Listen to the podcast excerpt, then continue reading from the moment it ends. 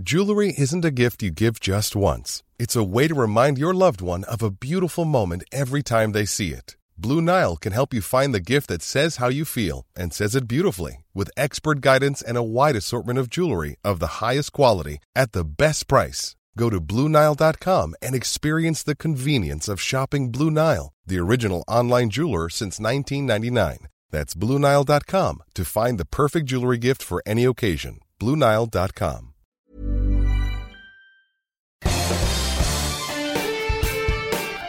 Esto es Me lo dijo Adela con Adela Micha por Heraldo Radio.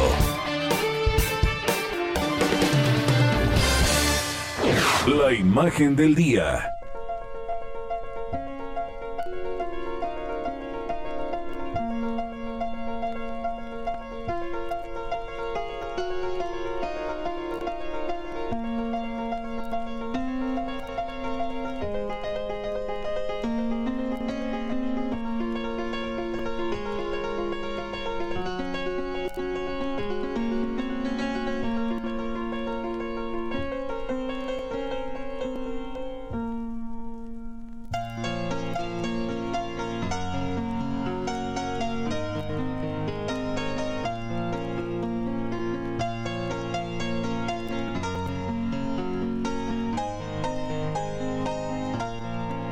Corrupción, amiguismo, influyentismo, abusos, irregularidades y mentiras han marcado el proceso de vacunación contra COVID-19 en países de América como Perú, Chile, Ecuador, Brasil y Argentina. Y los escándalos involucran a funcionarios públicos, políticos, artistas, empresarios y miembros de la Iglesia Católica que se vacunaron en secreto y de manera anticipada, mientras el grueso de la población espera su turno pacientemente. La vacunación parece ser un privilegio. En Perú, unas 500 personas tuvieron acceso desde septiembre pasado, cuando aún estaba en la fase de ensayos clínicos, a un exclusivo lote de vacunas chinas de Sinopharm. En el llamado Vacuna Gate aparecen el expresidente Martín Vizcarra y su esposa y su hermano, la ministra de Salud Pilar Mazzetti y el de Exteriores Elizabeth Astete, y todos fueron vacunados en secreto. Sinopharm envió a Perú 3.200 dosis que serían aplicadas al equipo de investigación y personal vinculado al estudio que realizó la Universidad Cayetano Heredia. Parte del material fue entregado a petición de las autoridades y miembros de la Iglesia Católica, empresarios y académicos se vacunaron. La campaña de vacunación se ha visto ensombrecida en Chile, líder en las jornadas de vacunación luego de que el Departamento de Estadísticas e Información de Salud diera a conocer que unas 37 mil personas se vacunaron fuera de su turno. Y en la lista aparecen personas menores de 60 años y sin enfermedades crónicas. Y bueno, hay nombres de famosos, también de personalidades y otra vez de funcionarios públicos. En Ecuador, el escándalo obligó a huir del país al ahora exministro de Salud Juan Carlos Ceballos con rumbo a Miami Florida. Organizaciones civiles demandaron al gobierno del presidente Lenín Moreno que impidiera su salida para ser juzgado en el país por el reparto de vacunas a sus familiares y amigos cercanos. Juan Carlos Ceballos, un médico y reconocido académico que asumió el cargo en lo peor de la pandemia, renunció el pasado viernes por las acusaciones de tráfico de influencias, luego de que las primeras dosis importadas por el gobierno se aplicaran a su familia, entre ellos a su madre, de 87 años. En Argentina, ahí la vacunación a altos funcionarios, personalidades públicas, alcaldes y militantes de partidos, entre otros, llevó a renunciar al titular del Ministerio de Salud, Ginés González García. Horacio Verizzi, un conocido periodista, contó que llamó a su viejo amigo para recibir la vacuna. Los privilegios y los privilegiados fueron vacunados en el mismo Ministerio de Salud. Pero Brasil, el país de la región desbordado por el coronavirus, llegó al límite. Hay videos difundidos en redes sociales que captaron la vacunación contra COVID-19 a personas de la tercera edad que se realizaban con jeringas vacías. Las personas recibían la punción, pero la enfermera nunca empujaba el émbolo o la jeringa, solo tenía aire. Es decir, una vacunación sin vacuna. La larga lista incluye a Colombia, que reporta dosis de vacunas perdidas, o a Venezuela, donde la oposición denunció que se ha dado prioridad a políticos afines al régimen de Maduro. En Europa también hubo escándalos. En Polonia, ahí fueron vacunadas estrellas del cine y cantantes antes de tiempo. También en España, donde varios miembros de la cúpula militar, entre ellos el jefe del Estado Mayor, recibieron las primeras dosis contra COVID-19. Y en esto, pues todos pierden. Los gobiernos, credibilidad, los ciudadanos, que esperamos nuestro turno para ser vacunados y nos sentimos frustrados, los mismos y viejos vicios de siempre que golpean a nuestra región. Seguimos, la verdad, siendo los mismos. La más dura crisis sanitaria de la historia moderna no logra cambiarnos y ha sacado lo peor de muchos. Hay corrupciones que matan como esta, la del influyentismo en la vacunación.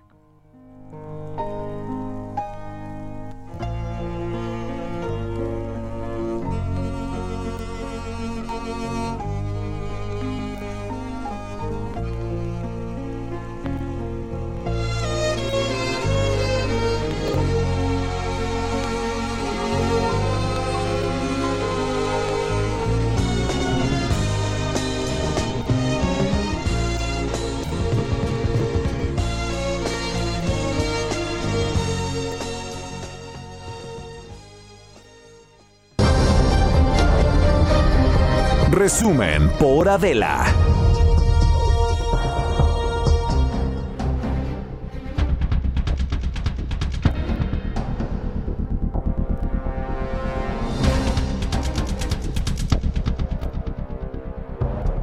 Hola, ¿qué tal? Muy buenos días, los saludamos con mucho gusto. Hoy que es martes, martes 2 de marzo. Y pues aquí andamos contentos, ¿no? Dándonos ánimo, unos a otros. ¡Ánimo! Ya no hace así, ¿eh? Ya sé. Sí, ya está. Ánimo, se la lleva la mano al corazón. La mano al corazón. Ánimo. No, pues el ánimo era fantástico. Quedó? Ánimo. Ánimo. Este. Bueno, pero de todas maneras, ánimo. Ánimo aquí dándonos ánimo unos a otros en la cabina. Porque ¿qué más nos queda? Darnos ánimo. Se cae una, la levanta la otra, se cae la otra. Luego que Gisela ayer me manda el sticker con, con la chava con la bolsita. Ya cuando trae la bolsita en la cabeza ya es algo pues, drama, drama, drama. Pero así me trajeron hasta las 12 de la noche. Luego no puede dormir por Luego, eso, ¿eh? sí. sí. pues ánimo. ¡Ánimo! la risa. La, la risa. Ay, ¿de qué? No. ¿De qué se reirá? No, ahorita sí que nos cuente el Bueno, la verdad, ay, que se ría. Ayer tuvieron una reunión muy bonita. ¿Cómo te fue con el fue Uy, muy una bonito. reunión muy bonita, bilateral del más alto nivel. ¿Cómo estuvo? Muy bonita. No, la mejor fue. ¿Y qué le contestó Biden con esto? Nada, solo escuchó. No, pero la mejor es muy bonita, muy bonita la reunión. Secretaria, ¿qué Ellos- tal la reunión? Muy bonita. Ellos muy bonita de su reunión, muy bonitos de su reunión. Todos. Ay, no, esas salidas de Palacio Nacional ayer también. ¿Y desde cuándo está el subsecretario en su casa? Ya desde el fin de semana. No, no, no, Ya eso desde el fin de fue. semana, Eso dice fue. El señor Alcocer. O sea, en, cua- en, en un fin de semana, ¿cuántas versiones nos dieron de López Gatel? No, Si oh, está, no está, ya se fue, si está, si sigue hospitalizado, ya va a salir el lunes o el martes. No, no, ya está en su casa, hombre. No, Nunca estuvo. oxigenando al 98% Güey, como ni yo. Superman. Ni yo, que no tengo el COVID. Chale, Bueno, superhombre. Que sí, sí le están dando el mismo protocolo que a mí, que no, que no le están dando el mismo protocolo que al presidente, que están dando el tratamiento que le están dando a varios en la Ciudad de México con Remdesivir, que no hay por ningún lado. De hecho, hasta fila hizo en el centro City Banamex, Ajá, no creas. para poder o sea, llegar y todo y entrar. sí. Bueno, hoy en la mañanera el secretario de Relaciones Exteriores, Marcelo Ebrard, dijo que esta mañana que las primeras dosis de la vacunación china de Cancino que se están envasando en México van a estar listas este sábado. Y en el caso de AstraZeneca, también dijeron que ya iniciaron la formulación y el envasado de las 12 millones de dosis que van a ser distribuidas para América Latina. Lo que yo entendí también de lo que dijo Marcelo Ebrard es que estarían listas porque una vez que ya están listas, pues envasadas, tienen que pasar por un protocolo en Cofepris. Ya cuando Cofepris da luz verde, ya se pueden aplicar. Lo que yo entendí es que se estarían aplicando hasta finales de marzo. No este mes. Principios de abril. o principios de abril. ¿no? Pues faltan, faltan contagios que se dan todos los días. y fallecimientos y Semana Santa. Bueno, esto dijo Marcelo. México cuenta con la sustancia necesaria para envasar alrededor de 2 millones de dosis de cancino para iniciar el proceso.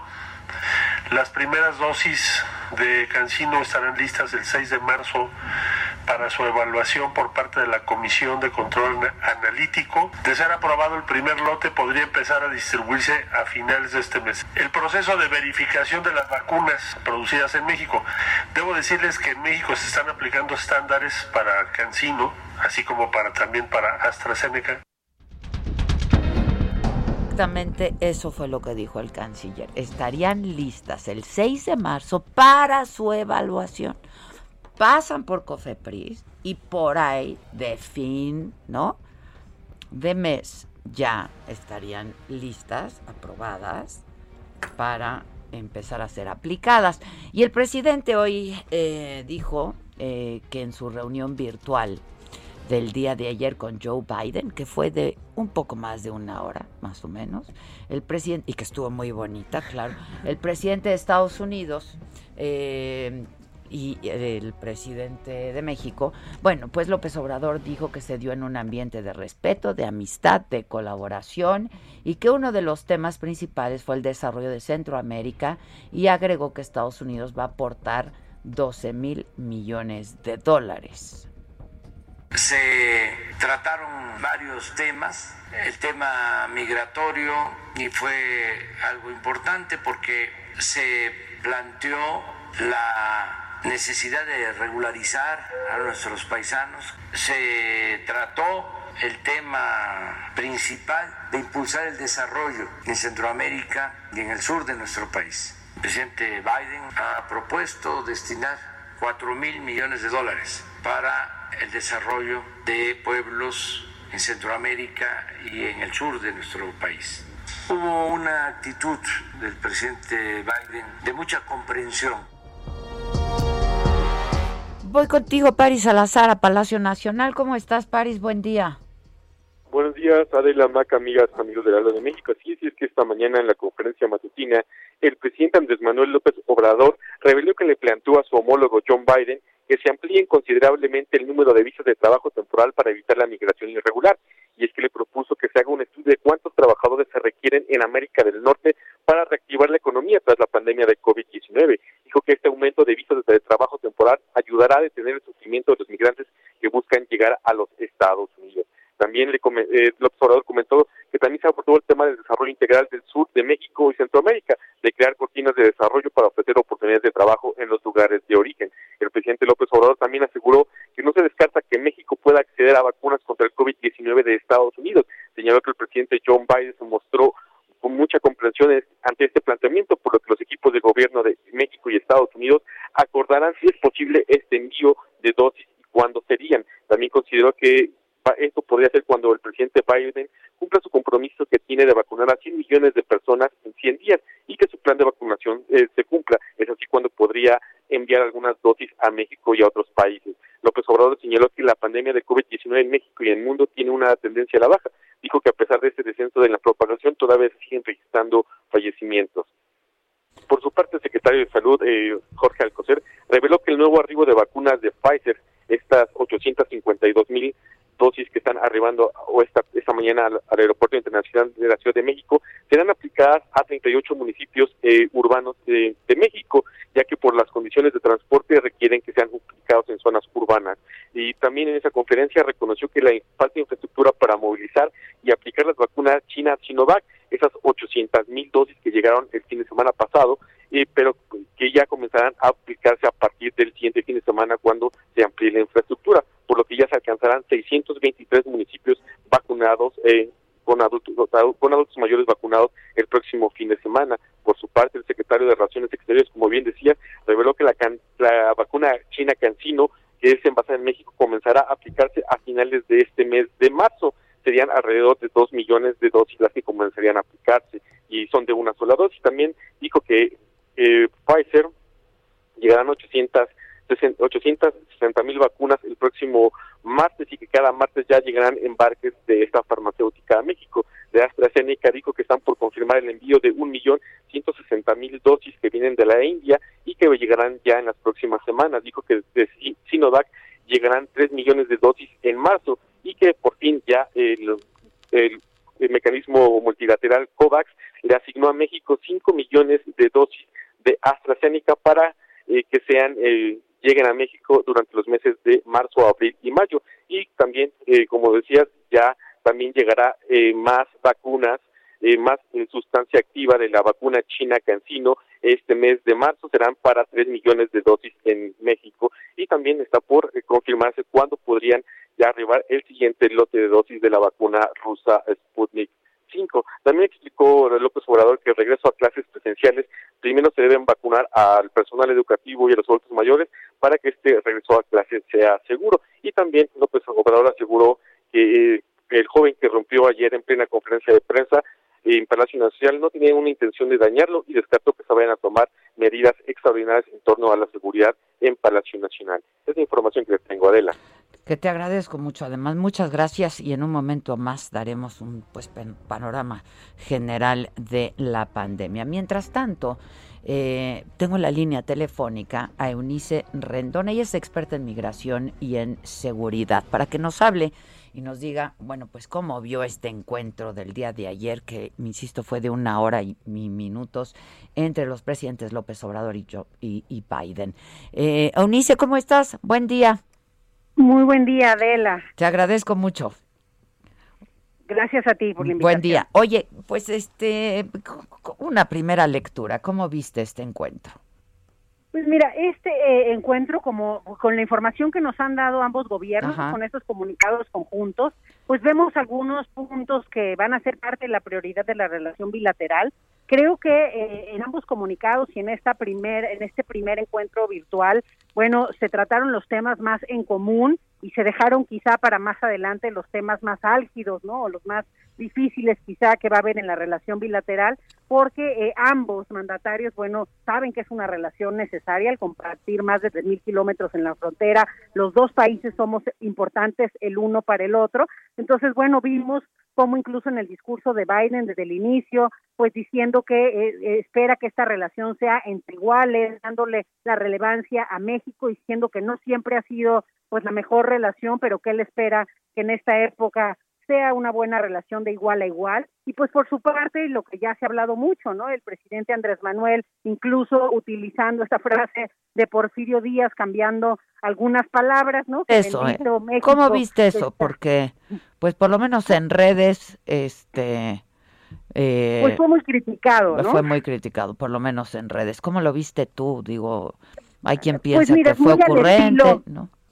Creo que es muy al estilo del presidente Andrés Manuel López Obrador, ¿no?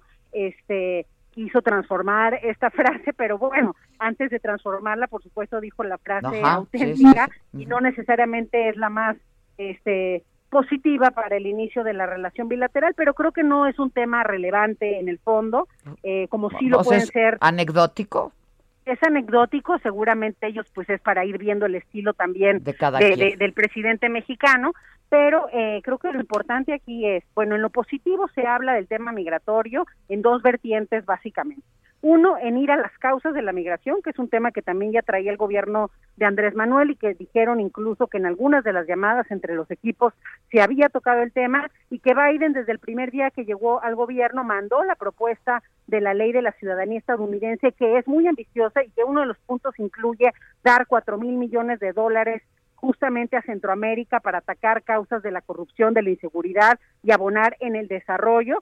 Aquí muy importante nada más en comparación, pues Donald Trump gastó 6 mil millones de dólares en lo que construyó del muro, claro, ¿no? Entonces, eso nada más para ver el, el dinero que, que se desperdició pues en eso.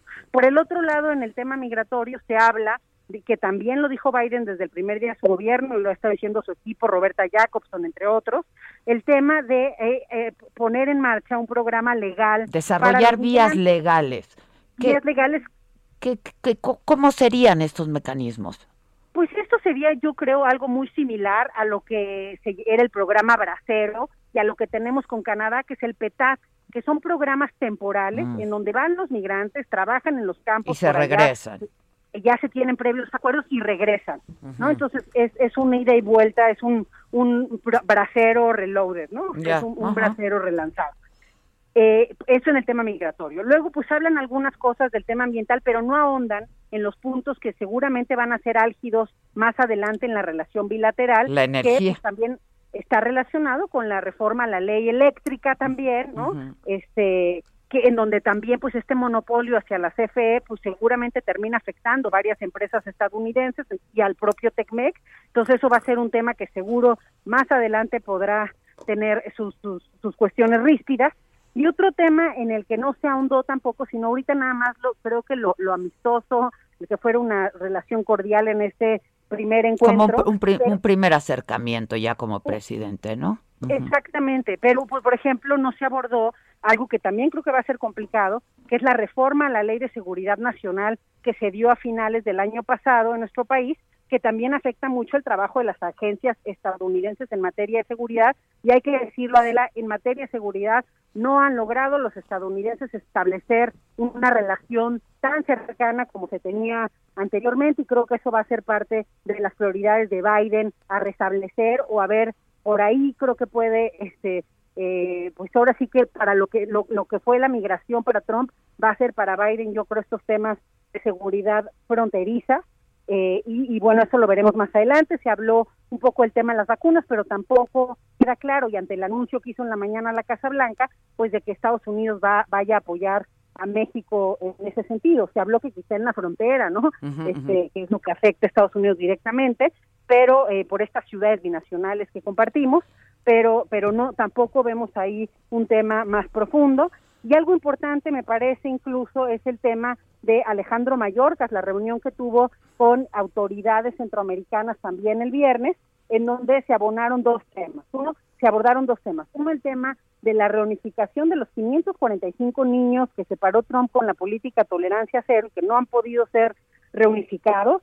Y por el otro, el tema de, de nuevo, trabajar en las causas de la migración. Que esa es una muy buena iniciativa, pero Adela, creo que lo importante es también ver los cómo porque recordemos que pues estos países también tienen problemas de corrupción, entonces cómo se van a dar esos recursos, pues va a ser fundamental para que tenga éxito pues esta política, porque definitivamente algo que sí no está en la mesa de Biden y que parece en la de México tampoco, pues es nuevos migrantes, ¿no? Creo que todo va a, apunta a que no quieren aceptar nuevos migrantes. Sí hay un cambio en la política de asilo porque ya al menos van a aceptar en Estados Unidos a los que quieren solicitar el asilo en ese país, como lo marca la, pauta internacional y que Trump pues lo había hecho diferente y los había dejado en México en, en condiciones terribles y violatorias a sus derechos humanos.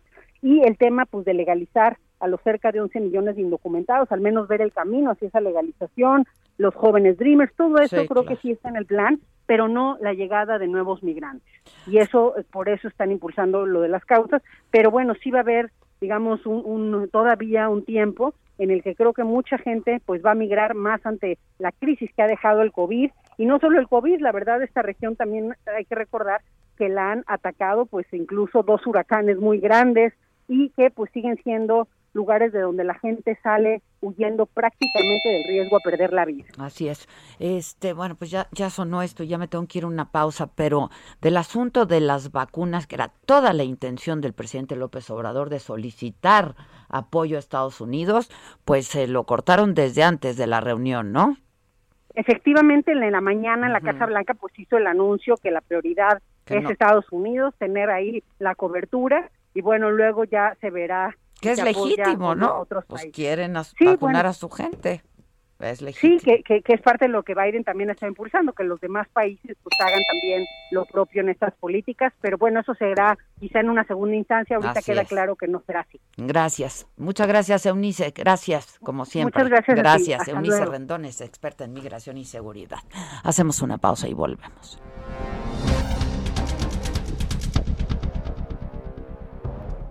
Continúa escuchando Me lo dijo Adela con Adela Micha. Regresamos después de un corte.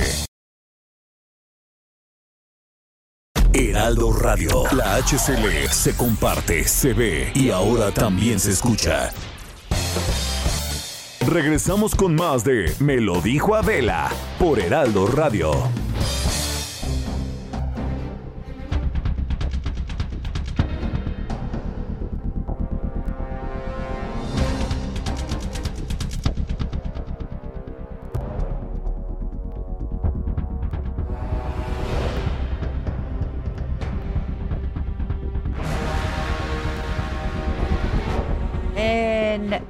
Escenario pues de la pandemia, ayer se reportaron 437 decesos, un acumulado de cifras oficiales de 186.152, se registraron 2.343 nuevos contagios, esto da un total de 2.089.281 contagios. De la vacunación, bueno, de los más de 15 millones de adultos mayores de 60 años que el presidente López Obrador se comprometió a vacunar para mediados del mes de abril, la Secretaría de Salud informó anoche que suman 1.170.453 adultos mayores y vacunados.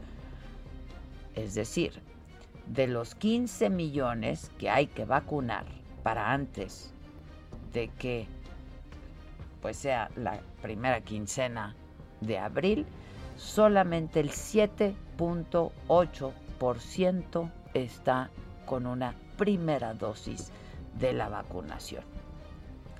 En el caso de la Ciudad de México, la jefa de gobierno Claudia Sheinbaum informó que ayer se aplicaron 16.104 vacunas a adultos mayores de las alcaldías de Xochimilco, Tláhuac e Iztacalco, con lo que suman ya 124.238 primeras dosis aplicadas en seis días en estas tres demarcaciones, Tláhuac, Iztacalco y Xochimilco. Bueno, ya que estamos hablando de este tema, ¿no? De salud, pues yo ayer les decía, desde que iniciamos este espacio, ayer lunes, que cuál era el afán del gobierno de ocultar el estado de salud del subsecretario López Gatel. Y es que de verdad es absurdo, no solamente es absurdo, también es muy condenable porque en solamente un fin de semana dieron cuatro versiones distintas. Anoche el secretario de Salud Jorge Alcocer dijo que el subsecretario López Catel ya estaba en su casa, ¿no? Que ya había salido del hospital y que ya estaba en su casa. Pero el domingo, el periódico La Jornada había publicado que el funcionario todavía el domingo estaba hospitalizado desde el miércoles en la, en la unidad temporal eh, de COVID del centro Banamex, City Banamex. Y más tarde, la Secretaría de Salud negó la información que publicó la jornada. Pero más tarde, el mismo domingo por la noche, en la conferencia de prensa, Rui López, el director del Centro Nacional de Programas Preventivos y Control de Enfermedades, dijo que sí estaba hospitalizado. Y que estaba estable. El propio López Gatel envió una carta al periódico La Jornada donde dijo que ingresó al hospital para recibir su tratamiento y que quizá para el lunes o martes ya lo estarían dado de alta. Pero ayer dijeron que ya estaba en su casa, ¿no? El pasado miércoles, Ricardo Cortés, quien es el director de promoción de la salud, dijo que el subsecretario había presentado una disminución de oxígeno, pero y que por ello requirió oxigenación suplementaria.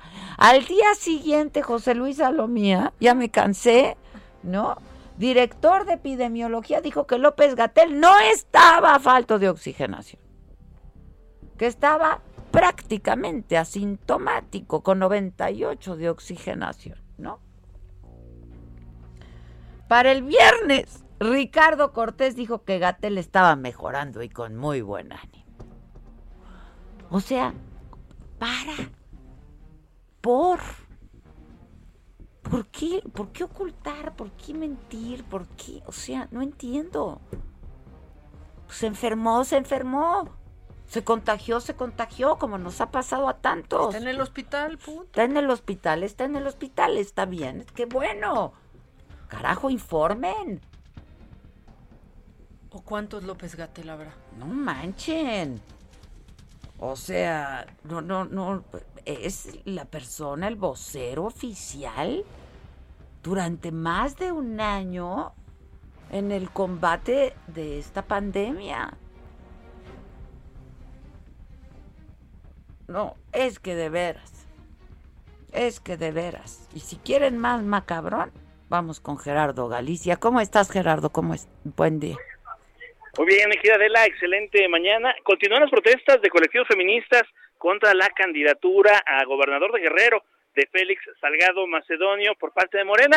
Y de hecho, esta mañana, desde muy temprano, llegaron algunas activistas, eh, eran cerca de 30 jovencitas, las que llegaron hasta el Zócalo de la Ciudad de México y realizaron algunas eh, pintas en contra de Félix Salgado. Cuando intentaban llegar hasta la, hasta la fachada de Palacio Nacional, se lo impidieron elementos de la policía capitalina. Rápidamente se desplegó un operativo, sobre todo de mujeres policías eh, que únicamente portando su escudo impidieron el paso de estas jovencitas hasta la fachada de Palacio Nacional. Es, en ese punto donde se generó una pequeña riña. De hecho, muchas de las policías resultaron pintadas del rostro por parte de las eh, colectivo, del colectivo feminista que llevaban aerosoles en ese momento. Tuvimos algunos empujones, eh, roces, de hecho las jovencitas Adela mencionaban que la policía le robó una de las mochilas, la querían recuperar, esto provocó otro acto de violencia y ya cuando se retiraban del Zócalo de la Ciudad de México sobre la avenida 20 de noviembre, las jóvenes fueron completamente rodeadas por elementos policíacos. Eh, fue un lapso un tanto tenso, cercano a los 30, 40 minutos, en que las jóvenes eh, quedaron completamente rodeadas por los elementos de la policía capitalina. Luego del diálogo se logró que les permitieran retirarse de ese punto y utilizaron el sistema de transporte colectivo metro para moverse.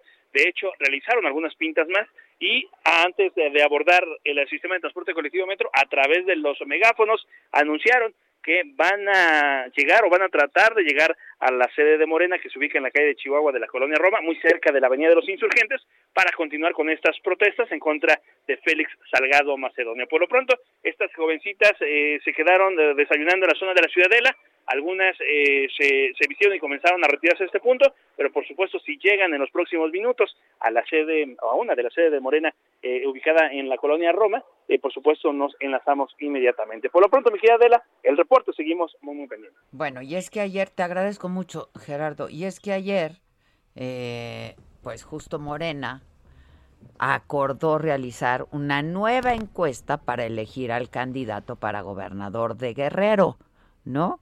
Dicen que el líder nacional de Morena, Mario Delgado, viajó a Acapulco para ver a Félix Salgado y decirle pues que ya, ya no, ya se bajara. Pero ¿qué creen?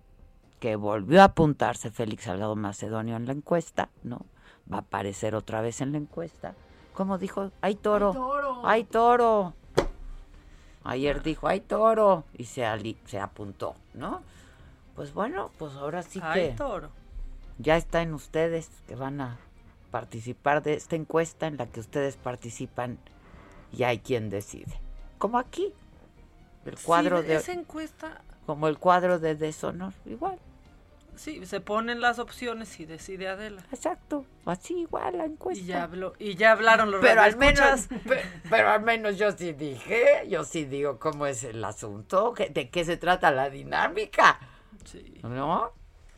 Ay, por ahí dijeron que para que haya toro hay unos que se hay otros que se tienen que hacer bueyes. y pues sí. Muchos. Pues sí, pues sí. Bueno. Oigan, este, pues hablando de elecciones también, revisando también hoy el periódico del Heraldo, eh, están eh, publicando encuestas eh, de los candidatos en las distintas alcaldías aquí en la Ciudad de México. y bueno, uno de los que va arriba para repetir en el puesto, repetir en el cargo, es Adrián Rubalcaba. Eh, entonces lo tengo en la línea telefónica. Adrián, ¿cómo estás? Buen día. Hola Adela, bonito día, ¿cómo estás? A ti y a todo tu auditorio, qué bonito estar aquí. No, al contrario, sí, hombre, nosotros, puras reuniones bien bonitas. Ay, muy bonita la reunión, ¿no? Este, pues, ¿eh? Pues sí, me da mucho gusto estar contigo. A mí, también, me da mucho gusto, la verdad, Adrián. Oye, a ver, pero además has de estar bien y de buenas porque este en, eh, en la encuesta que publica hoy este el periódico Heraldo, pues vas bastante bastante bien, ¿no? Sí, las cosas pintan favorablemente. Eh, estamos, pues, obviamente trabajando muy duro en la demarcación desde que llegamos y, y bueno, pues hemos priorizado, como tú sabes, Adela, pues temas que son muy sensibles en la ciudad. El tema de seguridad pública para nosotros ha sido un tema de prioridad. Somos la alcaldía más segura este a nivel eh, Ciudad de México con una incidencia delictiva mucho más baja que cualquiera de las alcaldías, a pesar de que tenemos colindan, colindancias con alcaldías muy peligrosas como lo es Álvaro Obregón, Coajimalpa se ha mantenido en una posición pues muy favorable, incrementamos policías, aumentamos el número de elementos este de unidades de perdón de patrullas, logramos también construir un deportivo en cada pueblo, en fin, hemos hecho cosas bastante relevantes que yo creo que bueno, hoy eh, la población pues eh, lo visualiza y nos favorece con esta opinión que sin duda pues es bastante valiosa para poder tomar decisiones en un futuro que es lo que sigue. Oye, este, bueno, y el asunto de la vacunación, ¿no? ¿Cómo va? ¿Cómo fue? ¿No? Que ya lo hablamos en su momento.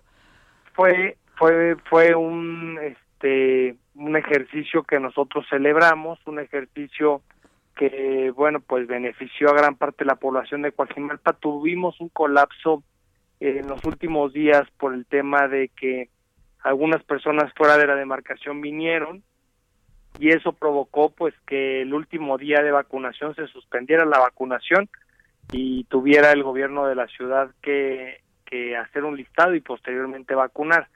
Sin embargo, tuvieron que intervenir. Tuvo es un es un avance a final de cuentas, que eso es lo que yo he estado pidiendo.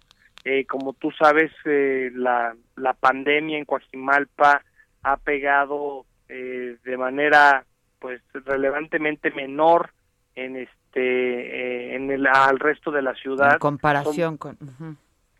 Sí, somos la alcaldía que tiene menos contagios. Empezamos siendo la alcaldía con más contagios de la ciudad.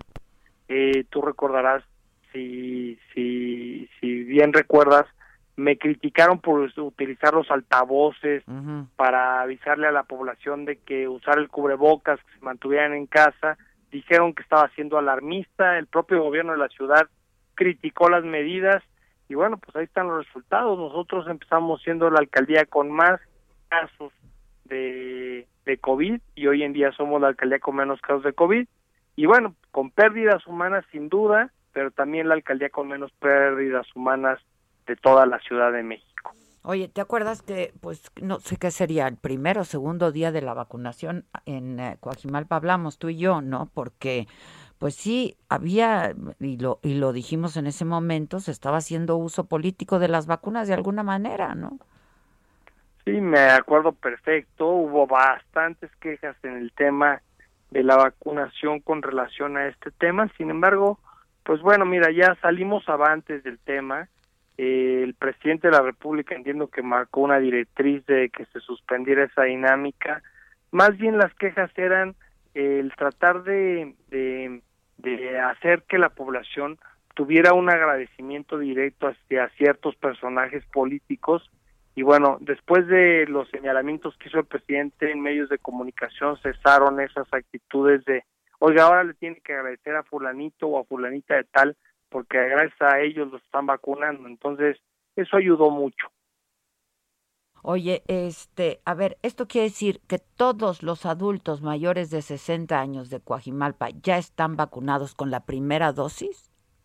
No, Adela, fíjate que eh, gran parte de los adultos sí, sin embargo todavía tenemos un, un, grupo de adultos mayores o que no alcanzaron la vacuna o que se niegan a que no quieren, la vacuna. Que no quieren, bueno, pues eso, este, ojalá que se animen a ponérsela, ¿no? Nosotros hemos constantemente hecho este llamado, pero hay quien sí quiere y no alcanzó.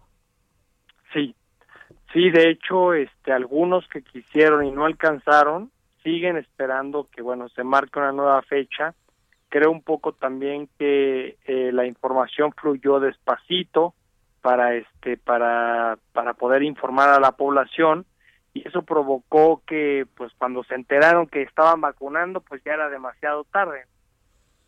Ya e, es un número importante sí estamos hablando de como 30 mil adultos ah, mayores ya pues vacunados. Sí sí claro que es importante no, de, que falten de vacuna, me refiero. Sí, debe de ser un porcentaje, yo creo que similar ah. y, y bueno, pues estamos bueno pues esperando a que... Esto quiere decir que el 50% de los adultos mayores de 60 años en Coajimalpa no se han vacunado. Y nos es correcto. Pero si se nos dijo que el criterio para elegir esa alcaldía era que el número de dosis alcanzaba para toda la población mayor de 60 años, Adrián.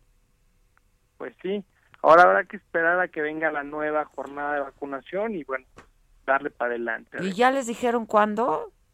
No, todavía no tenemos conocimiento. Fíjate que los alcaldes hemos participado poco en esta dinámica de vacunación. Hemos eh, tratado de compartir información, sin embargo, bueno, pues la información la maneja el gobierno de la ciudad y el gobierno federal y son ellos los que concentran el esquema de cómo se van a llevar a cabo estas estas vacunas y cómo van a ser los esquemas de distribución de las mismas. Entonces, para nosotros no ha sido tan sencillo tener toda la información. Ya. Entonces faltaría pues un número similar a 30 mil que faltan de su primera dosis, en donde están incluidos los que no quieren vacunarse, pero hay un número importante que sí. Ahora hay que recordar que Coajimalpa también recibió a muchos adultos mayores de otras alcaldías que vinieron a vacunarse esta demarcación. Entonces, eso pues también es lo que incrementa el número de... Pero espérame, pero no habían dicho que tenían que comprobar su residencia en la alcaldía. En los últimos días sí, los primeros días no, eh, Adela. ¿Era quien llegara? Sí, presentaban su identificación o presentaban algún comprobante de domicilio de la demarcación y ya nada más con eso se eran vacunados. Mm, porque esa era la disposición. Así es. No de la alcaldía, sino... No, no, no. ya.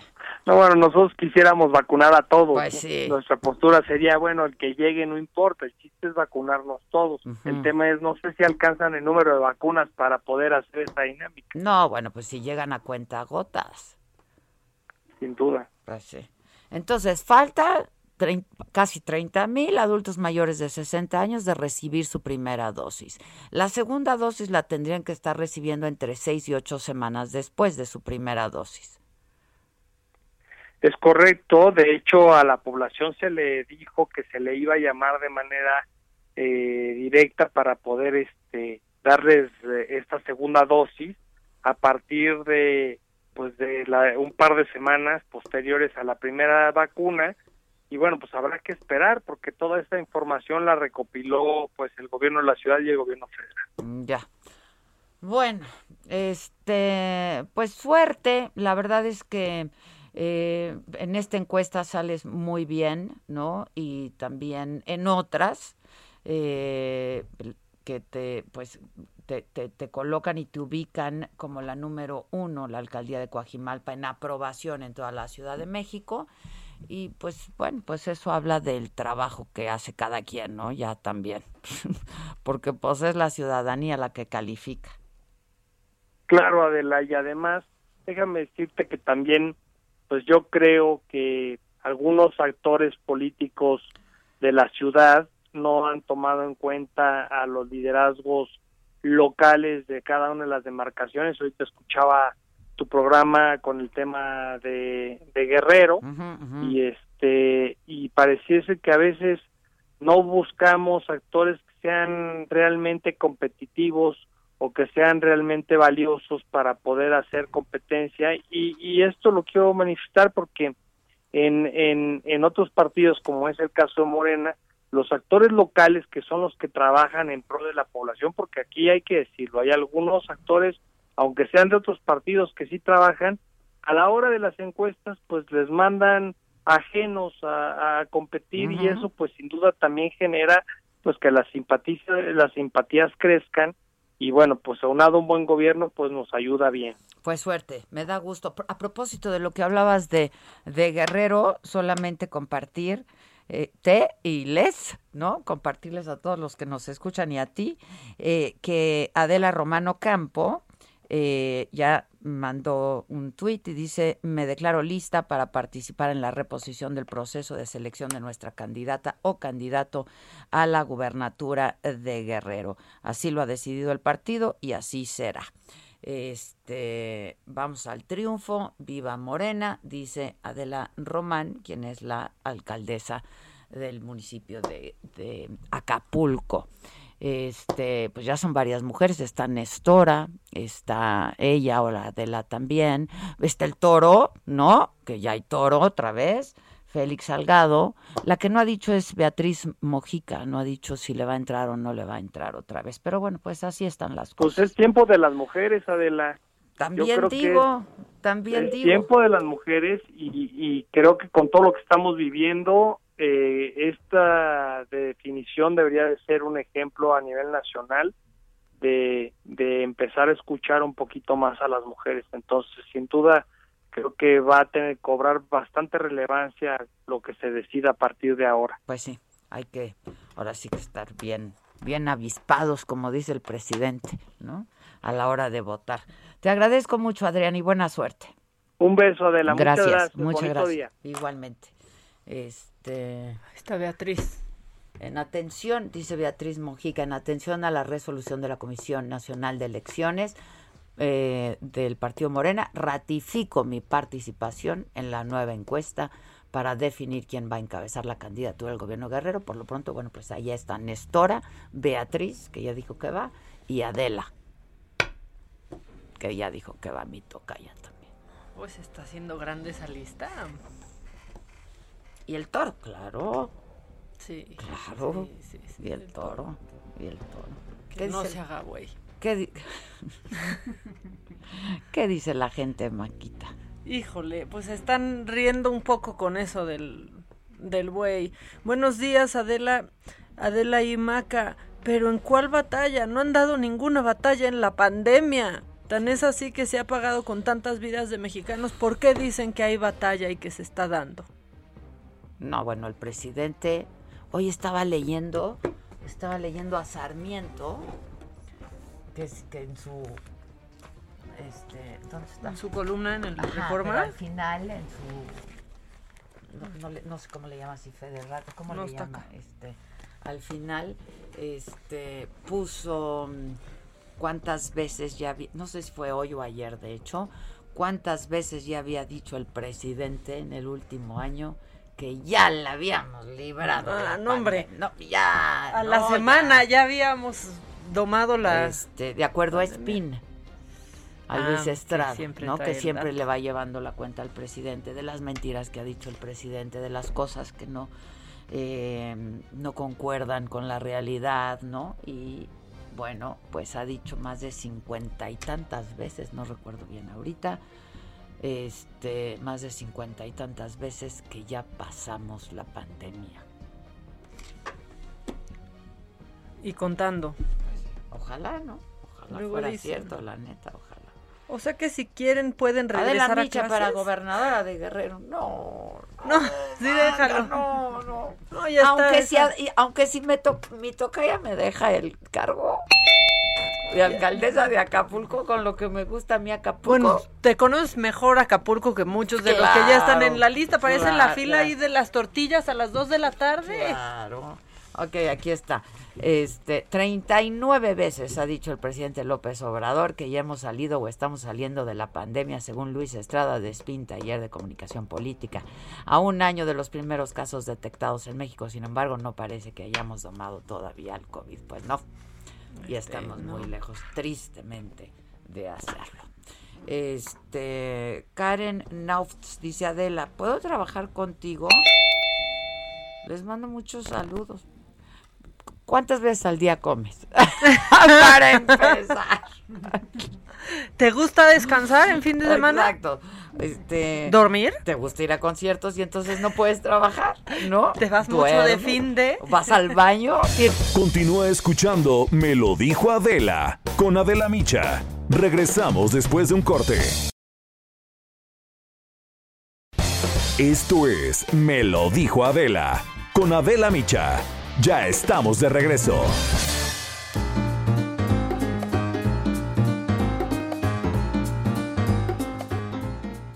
Hola, ¿qué tal? Muy buenos días. Estamos en el programa Me lo dijo Adela con Adela Micha y. Y queridas amigas y amigos, ¿ustedes están preocupados por la caída de su cabello? O sin embargo dicen, ah, no me preocupa, pero pues lo voy a cuidar, es el momento. Pausazo nos platicará de ese tratamiento que, bueno, ha causado sensación. Adelante, Pau. Muchas gracias, mi Moni. Así es, vamos a hablar del pelazo ganador, de una melena espectacular. Porque a todos se nos cae el cabello, hombres y mujeres esto no es cuestión de género, la alopecia pega y pega durísimo. Hay tratamientos carísimos como injertos de cabello que la verdad es doloroso y e impagable, o sea, impresionante. Yo les traigo un tratamiento que ha funcionado y ha funcionado en todo el mundo. Si usted marca al 800 2305 mil, 800 2305 mil, se va a poder llevar este tratamiento capilar maravilloso que le va a ayudar a recuperar 1700 cabellos en un solo tratamiento. Así es, 1700 cabellos en un solo tratamiento, además de que el cabello que ya tiene no se le va a caer, va a tenerlo largo, sedoso, con volumen, súper ganador. Marque en este momento al 800 2305 mil, porque si tú marcas en este momento, yo te lo voy a regalar. Se va free a tu casa, 800 2305 mil, para recuperar 1700 cabellos nuevos, tener una melena de Rapunzel. Eso se puede lograr. Solo llama en este momento al 800 2305 mil, mi money. Marcando en este momento, te lo mando gratis a la puerta de tu casa. Este tratamiento tan winner, winner, chicken dinner cuesta dos mil pesos, pero hoy se va gratis solo para ti porque quiero consentirte porque quiero que te sientas espectacular, porque no solo vas a recuperar cabellito, sino también personalidad, actitud. Ya sabes, mi moni, el cabello es todo ahorita que utilizamos el cubreboca. Así que marque en este momento al 800 mil Llamando en este momento se va gratis a la puerta de tu casa. ¿Cómo ves, mi moni? Muchas gracias, me parece muy bien. Y bueno, la invitación es para que marquen, marquen en este momento. Regresamos con ustedes, Adela Micha y Maca. Esto es Me lo dijo Adela. Con Adela Micha. Escríbenos vía WhatsApp al 554905 9445.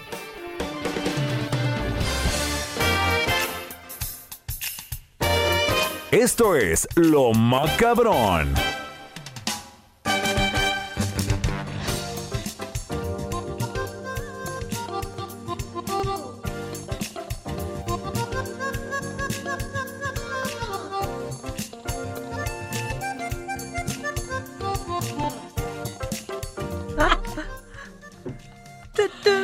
Que pongan su like, like.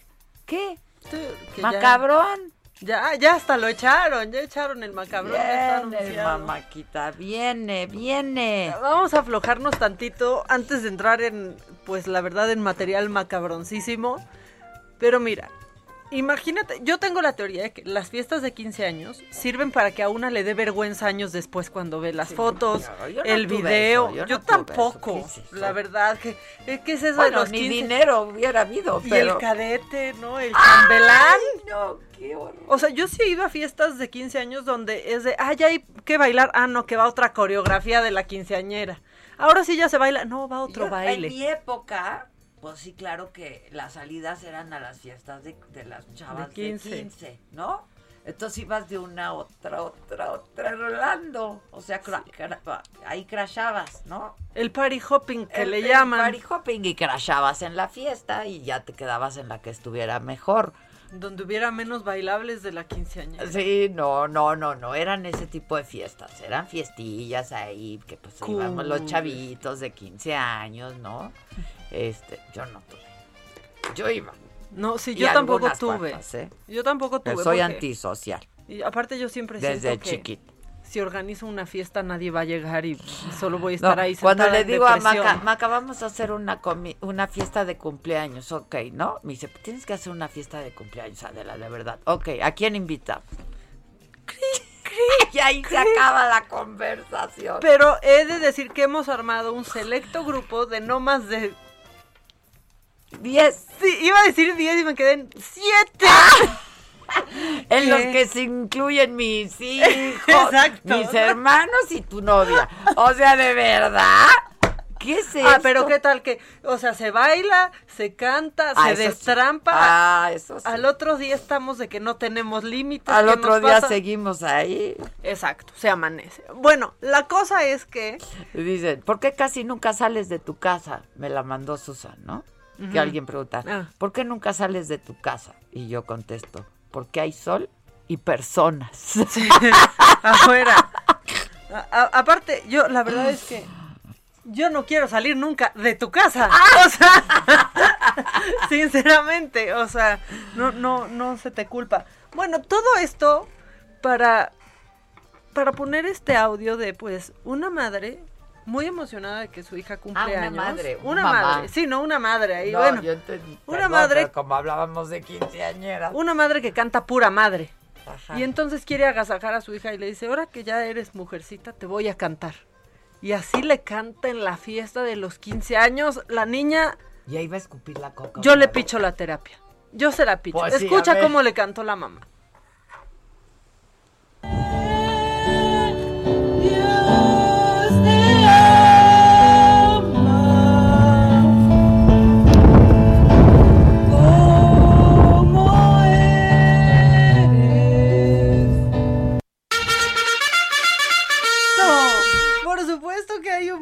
Sobre esto. Maca, no, no, Maca, no. Ahí está la mamá. Es para matar a la mamá. Con su zorrillo colgado ahí en el sol, pero ahí trae su peluche la señora. Cantándole a la hija, vestida de un hermoso rosa pastel. Su vestidito de pastel. ¿Cómo eres? llorar, pero de la vergüenza. Pues cómo, no, imagínate. ¿Cómo es usted, señora? ¿Cómo es usted, señora? No, no, no, ese no es un buen regalo. No, no señora, no. Señora, Si, si no quiere a su hija, dígaselo en privado, ¡Ah! no lo demuestre de esta manera. Sinceramente, o sea, sí es un trauma mayor. Y luego, ¿por qué los hijos les damos pena también? No, es que esos gorgoritos que se está echando, oye, perdón, pero canta como un perro la señora. ¡Ah! Canta muy mal. Ah, y nadie se lo dice. Está ahí nomás la niña llorando. Ay, ensayó y practicó. ¿eh? Ah, ¿cómo? Claro. Clases de solfeo, inclusive. inclusive. Bueno, ya, todo esto para ponernos ligeritos. Este, pero hay regresos. Hay regresos que son bonitos. Hay regresos que son esperados. Hay regresos que son macabrones. Regresa el jefe Diego. Llega a Twitter. Llega a Twitter, pero no, no, no le quiere hablar a cualquiera. Pero se desbordó. Le quiere hablar a la juventud. Eso está todo bien. Y ahí está, se pone como todo un jefazo. Ah, yo le voy a hablar a los jóvenes. Es que ayer iba yo en el coche y me tocó, creo que el programa de López Dóriga, ¿no? Y yo voy al jefe Diego, y no, pero lo agarré tarde, entonces no sabía de qué bien estaban hablando, pero o sea, creo que se armó un mega, se desbordó Twitter, ¿no? Entonces le hablo al Fer y le digo, Fer, ¿qué le pasó al jefe Diego? ¿Qué hizo ahora? Regresar, llegar a Twitter. Llegar, en realidad llegar, porque nunca había estado. Sí, aunque siempre está presente en Twitter, aunque no tenía una cuenta oficial. No no, no, sus videos. Ah, siempre ah. hay alguien poniendo videos del jefe Diego y así, pero así regresó Diego, bueno, así llega Diego Fernández de Bayos a Twitter. Este es, este es su video inicial. Eche. Un gran decía no, que la juventud es el momento del alba, a la hora del destino y en medio de la rosa de los vientos. Pues por esa juventud he tomado una decisión nada fácil para mí a los 80 años de mi vida. Entrar en esas fantásticas y desconocidas para mí las llamadas redes sociales. Empezaré por decirles que soy Diego Fernández de Ceballos, mexicano por nacimiento y mexicano por amor a México. He sido panista toda la vida y a través de Acción Nacional he luchado por mis ideas, por mis ideales, por mis convicciones. Pero además le digo a ustedes que al decidir incorporarme a las redes sociales es porque quiero convencer a la juventud de México de que tienen en sus manos su propio destino y por lo tanto el destino de México. Estoy convencido que el momento que vive México, que vive el mundo, es un momento trascendente, peligroso, con grandes desafíos, pero también con grandes oportunidades. Y convoco a los jóvenes de México a luchar con valor, a hacer un gran esfuerzo y vivir, por supuesto, con decencia la vida y sin que falte nunca la alegría. A eso los convoco porque sé que en la fuerza de esa juventud está la posibilidad de cambiar a México.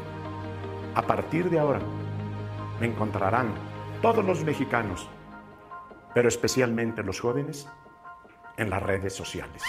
Por eso y para eso. Con este video, los jóvenes jóvenes se enteraron de la existencia de dos cosas. Del jefe Diego y de la máquina de escribir. Sí, O sea- claro, claro. ¿Quién le hizo el video? No, ve una máquina de escribir y entonces todos los jóvenes distraídos de qué es ese aparato. Claro, ¿por qué se oye así? Oye, este, está certificada la cuenta. Bueno, lo que pasa con. Twitter es que hasta apenas eh, hace poco anunció que va a volver a verificar cuentas. Tiene unos años Twitter de no verificar cuentas. Ah, porque hay otras cuentas a nombre del jefe. Hay muchas y está difícil de ¿Cuál es encontrarlo. su oficial? Mira, ¿Cómo, a ver. cómo lo puso? Diego FC. ¿Diego FC? Sí, Diego FC. Porque está Diego Fernández News, que no es Diego FC. F. Es que mira, hay jefe Diego News, Diego. Kors, Diego Fernández de Ceballos, arroba Diego FC. Diego FC porque es la que Ya lo voy a seguir. se unió febrero del 2021. Y mira, ya tiene 72 mil Oye, followers. perdón, pero le va mejor a estos videos que a los de Anaya. Sí, claro. La, la, la verdad. Bueno, Lo abrió ayer, ¿eh? Pero O que sea, lo abrió ayer, hay que, hay que esperar. Ya está, tome su follow. Pero ya no ponga máquinas de escribir, jefe Diego, porque... Y no me distrae. sigue, ¿eh? ¿A quién es? Hay que ver, espérate, sigue Diego. a nueve, sigue... A ver, sigue... A José Cárdenas, estoy viendo, a Pepe Sí. Cárdenas, a Loreta, Joaquín, INE México, Reforma, al PAN, a Peter Bauer, que es cuate, Grupo Fórmula y Milenio. Chinga. ¿Qué pasó, jefe Le Diego? hablar, le voy a hablar. Rompa el pacto. Le voy a Rompa hablar. el pacto. Sigue Adela, por favor. Sigue a puro, sigue a puro hombre, ¿eh? Ya, ya, ya va a recibir una Oiga, llamada. jefe, esté muy mal que no me siga en Twitter, ¿eh?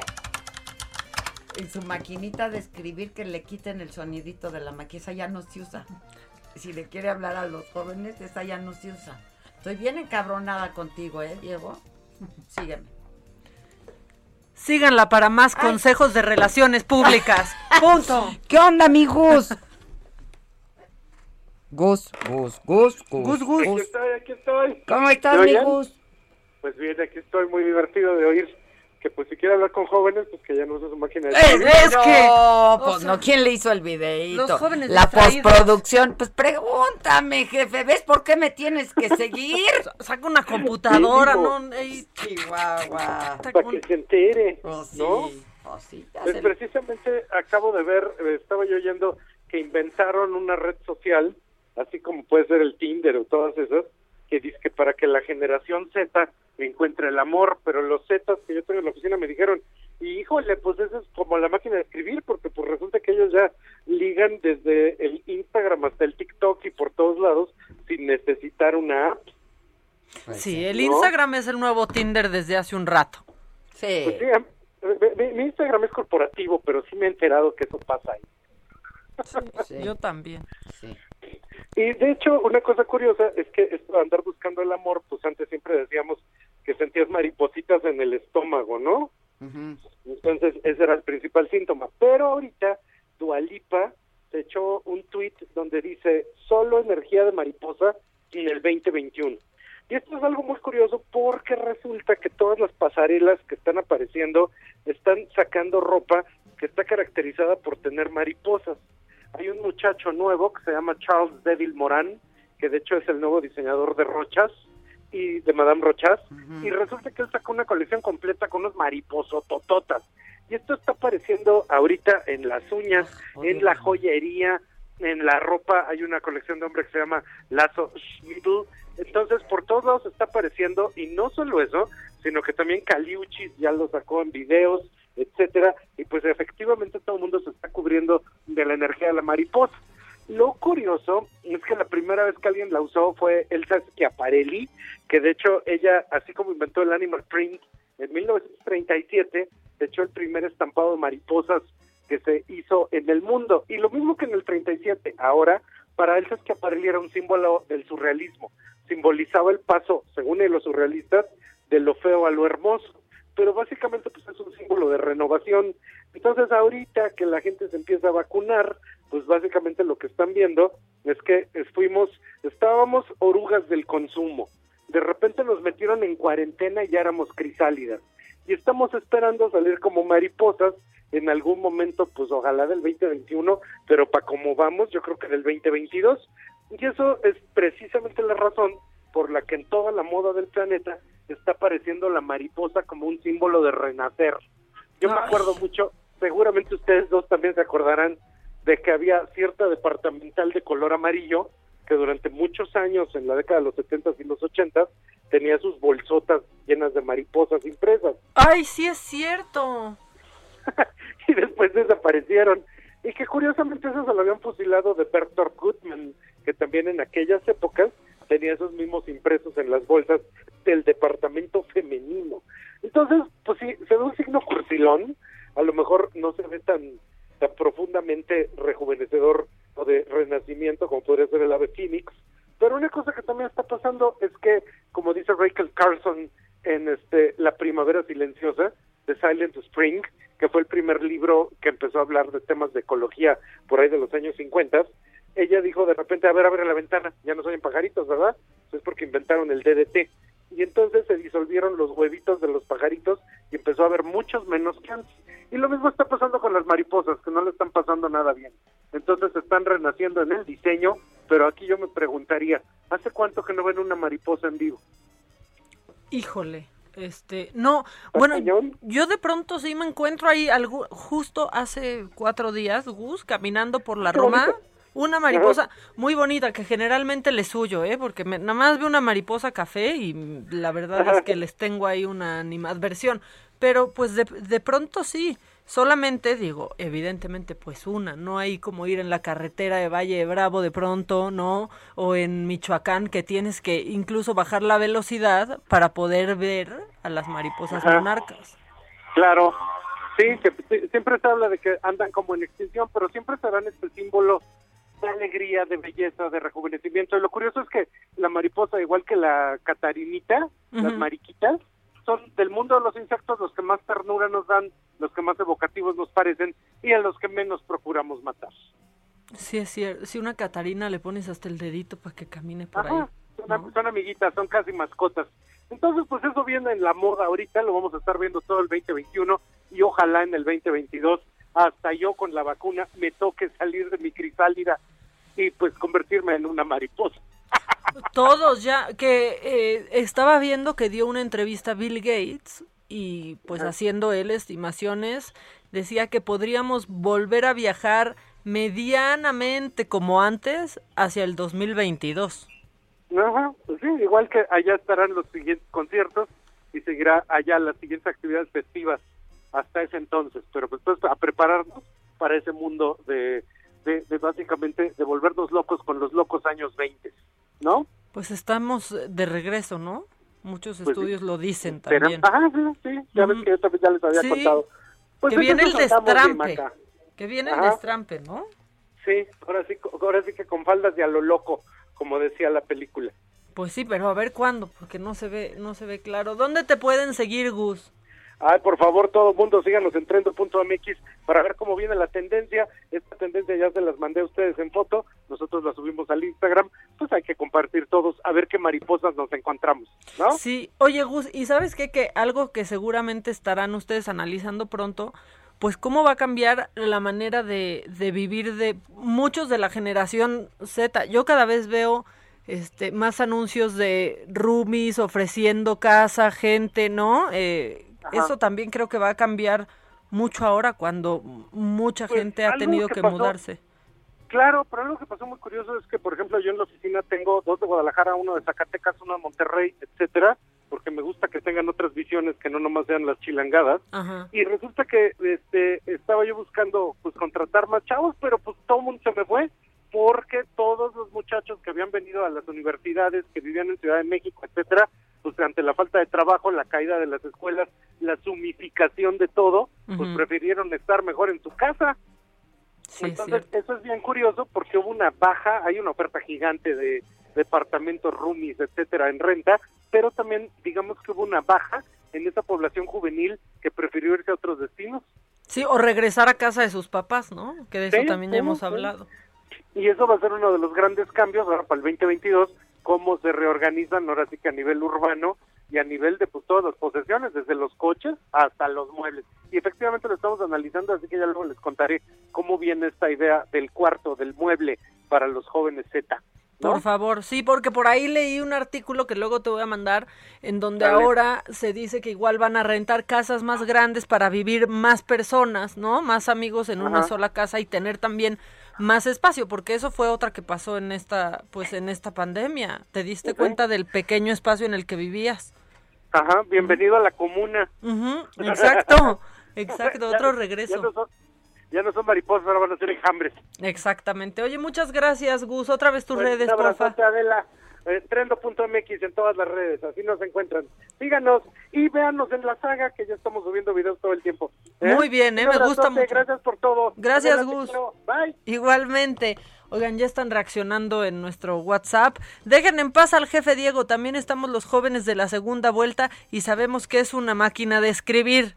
Bueno, hay unos que sí saben que es una máquina de escribir. Es que la juventud ha sido la más vulnerable a la manipulación de las campañas populistas. Que venga el jefe a poner orden. Bueno, pues ya llegó.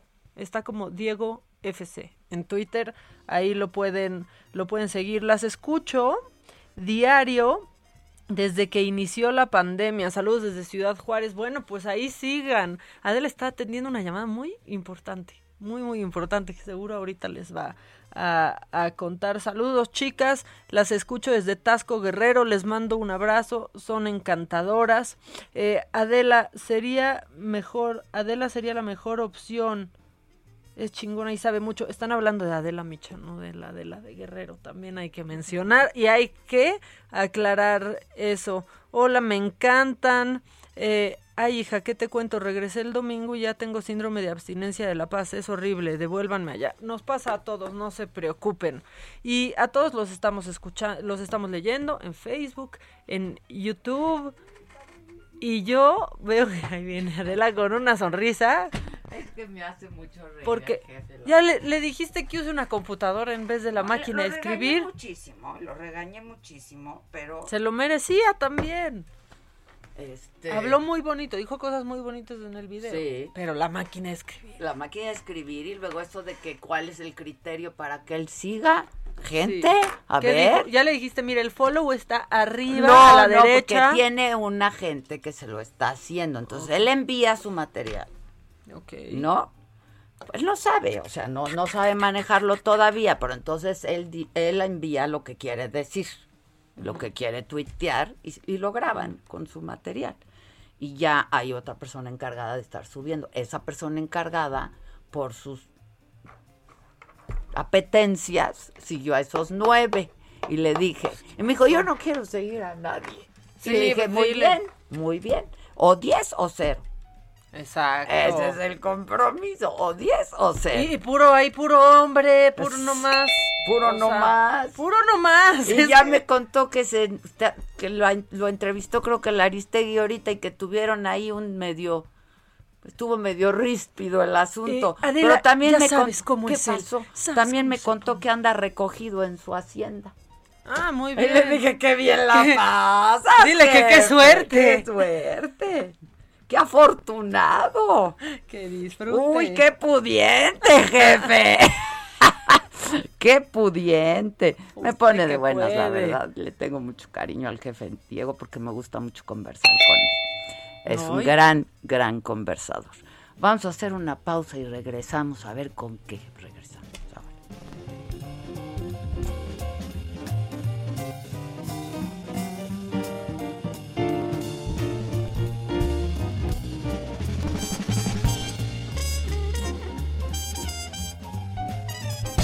Continúa escuchando Me lo dijo Adela con Adela Micha. Regresamos después de un corte.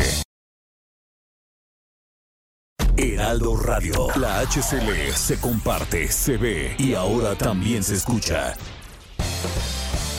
Regresamos con más de Me lo dijo Adela por Heraldo Radio.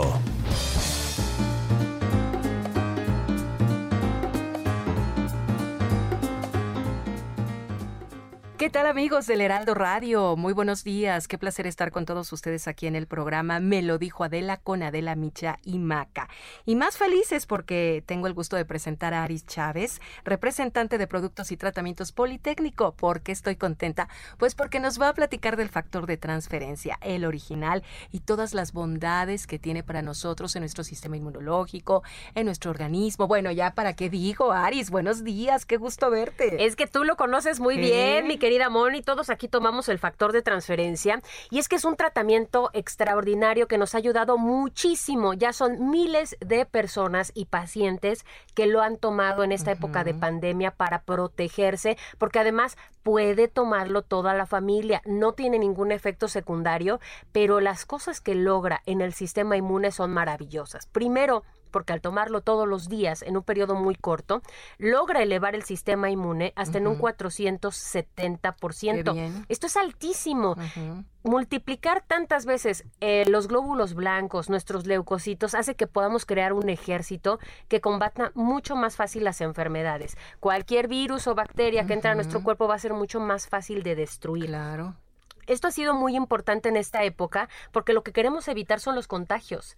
Y entonces han descubierto que la clave está en el sistema inmune. Por supuesto. Si tenemos un sistema inmune fuerte, fortalecido y más ayudándolo con este tratamiento del Politécnico, hemos logrado cosas extraordinarias. Ahora, desde todas las edades lo pueden tomar. Ay, eso te iba a preguntar. Desde el niño de, ¿qué? ¿Ocho años? ¿Nueve, diez? Desde bebés, Moni. Ah. Desde bebés hasta las personas de la tercera edad no tiene contraindicaciones, no tiene efectos secundarios. Pero eso sí, si ya tenemos una enfermedad, le tengo buenas noticias, porque de manera preventiva siempre es lo mejor Claro. que tomáramos unas buenas dosis para evitar el contagio. Pero si ya tenemos una enfermedad, tiene resultados maravillosos. Tenemos pacientes con más de 100 enfermedades que van desde cáncer, diabetes, lupus, esclerosis múltiple, artritis, reumatoide, VIH, enfermedades de la tiroides, las enfermedades respiratorias, alergias, asma, bronquitis, influenza, pulmonía, todas estas ven una mejoría muy importante desde la primera semana y usted se va a sentir muy bien, sobre todo quitando los efectos secundarios que tanto nos molestan, teniendo mejor calidad de vida. Sí, y además buenos pensamientos y siendo muy disciplinados y conscientes de lo que estamos viviendo. Pero,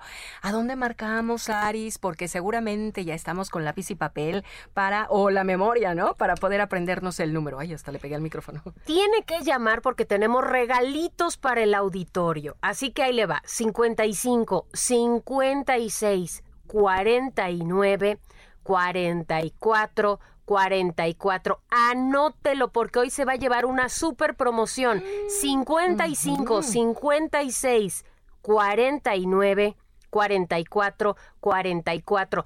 Hoy usted hasta la puerta de su hogar se puede llevar un 12 más 12. Qué buena suma. Sí, porque además por 1.800 pesos nada más, hoy va a recibir 24 dosis de factor de transferencia, un tratamiento muy completo. Gratis en el paquete vienen dos caretas transparentes, dos cubrebocas N95 de grado hospitalario, dos geles antibacteriales con 80% de alcohol y hoy, si es de las primeras personas en comunicarse, le vamos a regalar un smartwatch.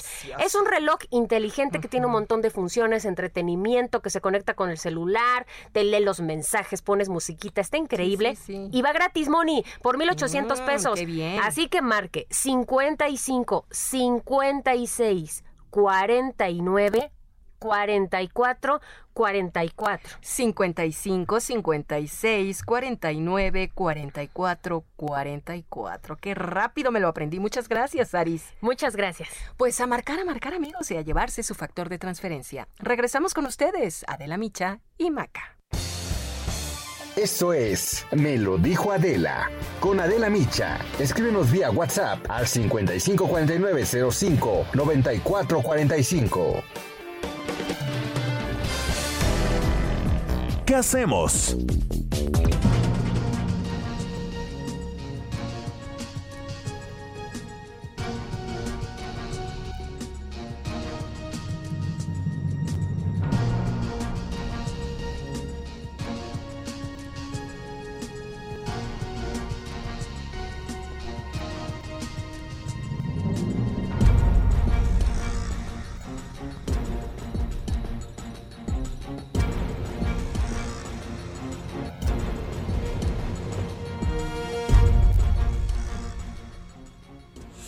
Ay, hoy es martes de qué hacemos, hijos. Y entonces están nuestros abogados de cabecera, Claudia Aguilar y Lancats. ¿Cómo están? Coma- compadre, comadre.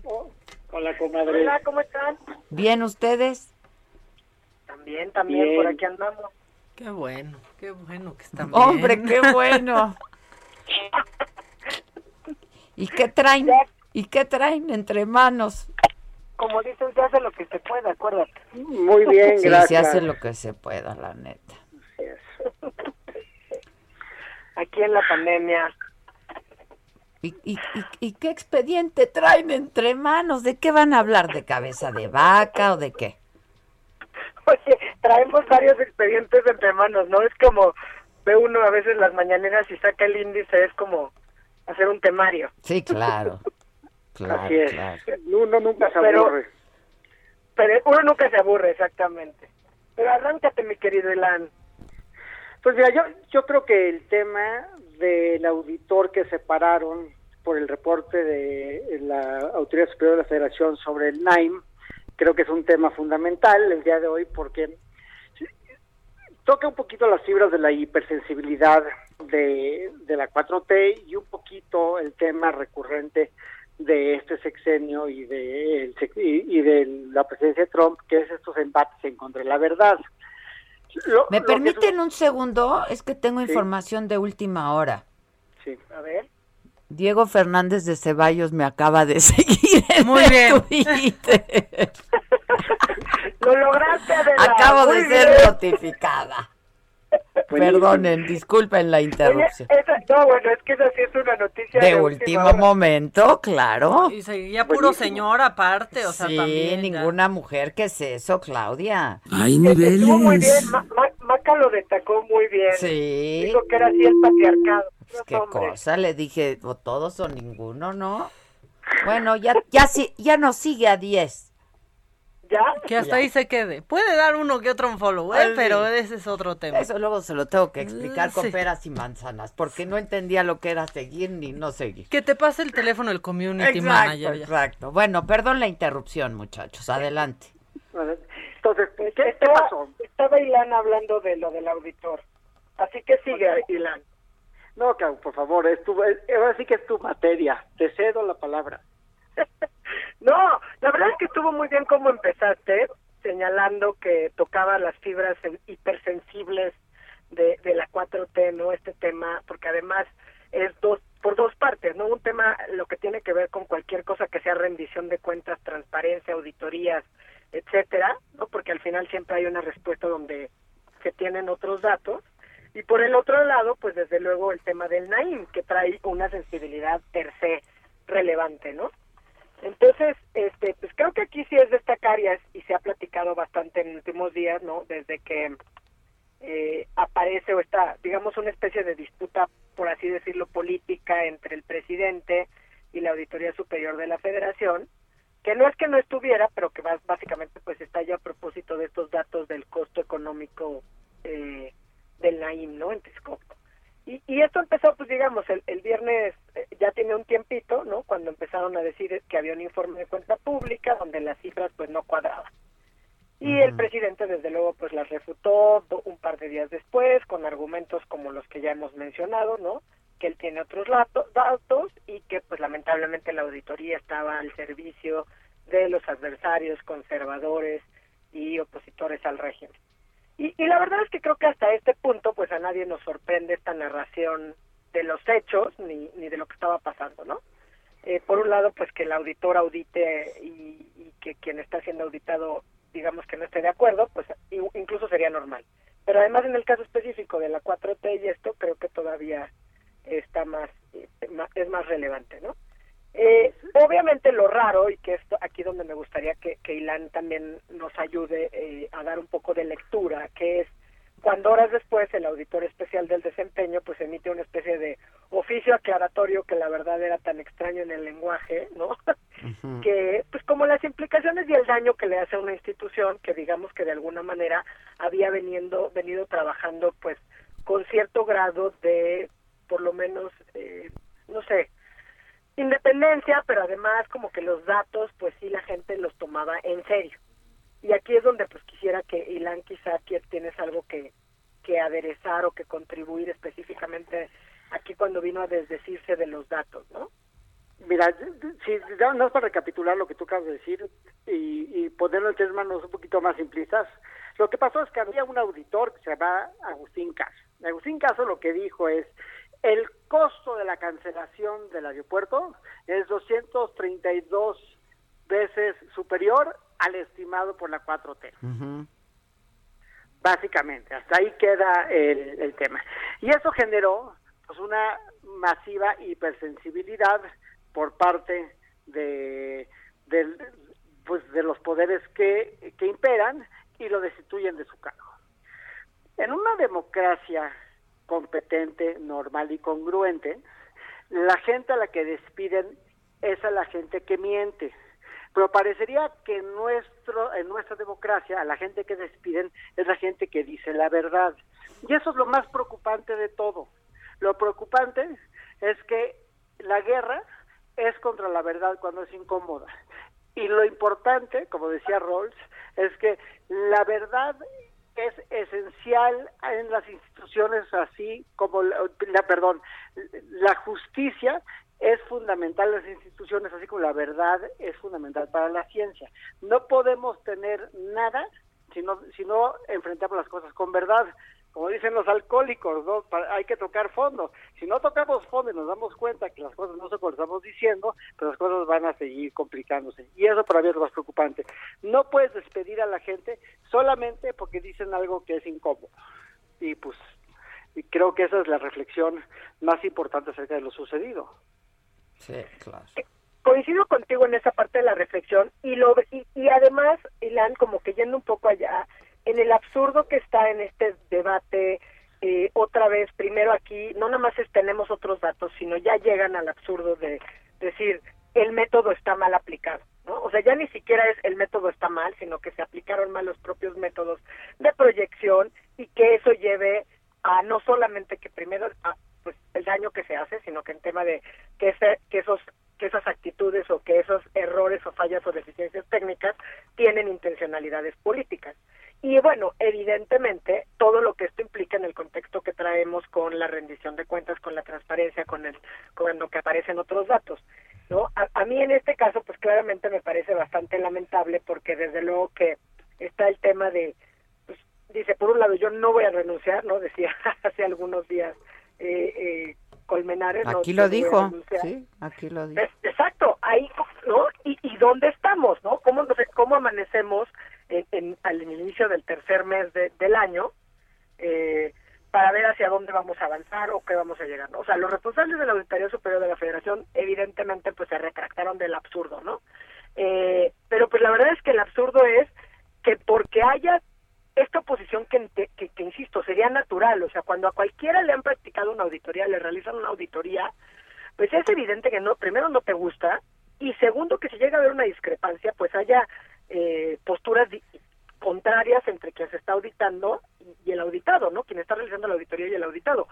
Y en este caso específico, pues lo lamentable es que siempre llegamos a la zona común fácil de salida, de decir, aquí hay otros datos, aquí hay una intención de politiquería, aquí hay una intención de conservadores, y bueno, pues al final lo que está pasando, ¿no? Y obviamente ya Ilan lo dijo como que en términos incluso más filosóficos citando a Rawls. Sí, sí, sí. Sí, es, absurdo, pero pero lo que sí creo que es donde eh, que ese como que el refugio y el remedio del presidente es cada vez que sale una crítica dicen es que ese e, esa esa es esa es la fortaleza de mis opositores conservadores es encontrar cualquier recovejo para criticarme o usar cualquier información para criticarme. Y la verdad es que la, Auditoría Superior de la Federación es partidista. Es una realidad, todos los gobiernos, nos guste o no nos guste, tenemos que tener un órgano de control interno fundamentalmente y no siempre le va a decir al régimen en turno lo que le va a gustar, porque lo que tiene que hacer es contabilizarlos y fiscalizarlos. Pues de eso se trata, ¿no? Pues esa es la talacha. además pero debería de estar en su mejor y mayor interés de que eso ocurra. Pues sí, pero, sin duda. sin duda, pero no es así porque porque lo que incomoda es la verdad. Todo lo que se parece, es como cuando se enfermó López Obrador. Primero, como todo el mundo está dispuesto a creer que nos están mintiendo, primero pensábamos que no estaba enfermo después que sí estaba enfermo, después que estaba muriendo, o sea, lo, lo, que fuera el discurso público, todos pensaban lo contrario, porque estamos acostumbrados a que nos mientan o mínimo a que ataquen a la verdad, lo cual genera mucho disconfort, y también eso no es un tema exclusivo en México, yo creo que que la falta de confiabilidad en las instituciones es un fenómeno mundial, pero en este caso en particular es muy fácil decir pues no estamos de acuerdo, este, se va a hacer un nuevo análisis, atacarlo de fondo, pero no correr al auditor porque se cayó gordo. Claro. O, con este mensaje simplista, Ilan, que es literal de no se tratan de equivocaciones, hay intencionalidad política para afectarme, ¿no? Para afectar este proyecto, pero a la vez eh, eh, con esta salida de decir, se conoce, tenemos conocimiento claro del historial, como si se tratara de un expediente digno de los regímenes donde te van observando y persiguiendo, ¿no? De varios de los que están en la auditoría, ¿no? Y entonces ahora sí que a quien le caiga el saco se lo vaya poniendo, pero, ¿no? Como siempre dice, pero están en libertad, pero le corresponde a la Cámara de Diputados investigar, y con este doble discurso además de no estoy pidiendo la cabeza de nadie, ¿no? Eh, que se tarden, que investiguen, pero que lo hagan bien. Entonces, es decir, pues, ¿y cuándo va a ser que esté bien hecha la investigación? Pues cuando los datos cuadren con lo que él espera y con lo que él tendrá eh, o con lo que aceptará, ¿no? Que eso es sumamente delicado y sumamente preocupante, sobre todo en épocas tan necesarias de eh, pues, transparencia y rendición de cuentas, sobre todo en el ejercicio de los recursos públicos, para la construcción además de las grandes obras de infraestructura que en el gobierno además pues sabemos que no nada más van a ser el LAIM, sino que tienen que ver con la refinería, que tiene que ver también con el tren. Y todo lo demás, ¿qué pasó con todo lo demás? Que se auditó. ¿Estaba bien? ¿Estaba mal? ¿Qué pasó? Y entonces como que ya nos perdimos en una cortina de humo. Con los programas sociales, con el tren Maya, etcétera, etcétera. Con la vacunación, con el sistema de vacunación a los niños. O sea, ¿qué pasó con todo eso? Oye, ¿y, qué pasó también con, con el endeble corazón del señor Colmenares? Que lo tienen bailando en el comal porque le corrieron el auditor porque ya no les gustó lo que dijeron. También hay que tener consideración. Y que dicen que no van a pedir su cabeza, pero que siempre sí. Pues sí. claro. Esto es el mundo al revés. Es el mundo al revés. Es el mundo al revés. Así es. Bueno, pues gracias por sus consideraciones y sus reflexiones, que siempre nos dan luz. Muchas gracias. Les mando un abrazo a los dos. Pues, a ver qué nos depara para el próximo martes. Sí, ah, no, habrá mucho, seguramente. Habrá mucho que compartir y que Si de pronto ya, ya hasta lo que pasa mañana ya se olvidó para el martes. Ya, Sí, exacto. No, pero me refiero a que el próximo martes que tengamos oportunidad de saludarnos, saludarnos eh, será el 9M que estaríamos... Ah, claro, es el mero, mero claro. El mero 9, ¿no? y entonces, y pues además hay que encontrar la manera de, guardando sanas distancias y todo esto, pues hacer algo que no pase desapercibido tampoco el 8M, eh, porque no solamente hay datos y cifras, sino hay historias que contar. Eh, y pues merecemos otra historia. Es cierto, es cierto. Te mando un abrazo, Clau. Gracias, compadre. Bye. Igual, besos, Gracias. Aquí dice un cuate que se llama Spu Ninja. Una chamba como la de estas dos pendejas, ja, ja, ja, ja. Les vale madre el tema y el entrevistado. Su celular es prioridad y luego se sienten con el derecho de opinar ay, consigue el trabajo de estas dos pendejas y luego ya hablamos. O sea, ya con todo respeto. Primero consigue el trabajo de estas dos pendejas. Vamos comparando quincenas. Exacto, mira.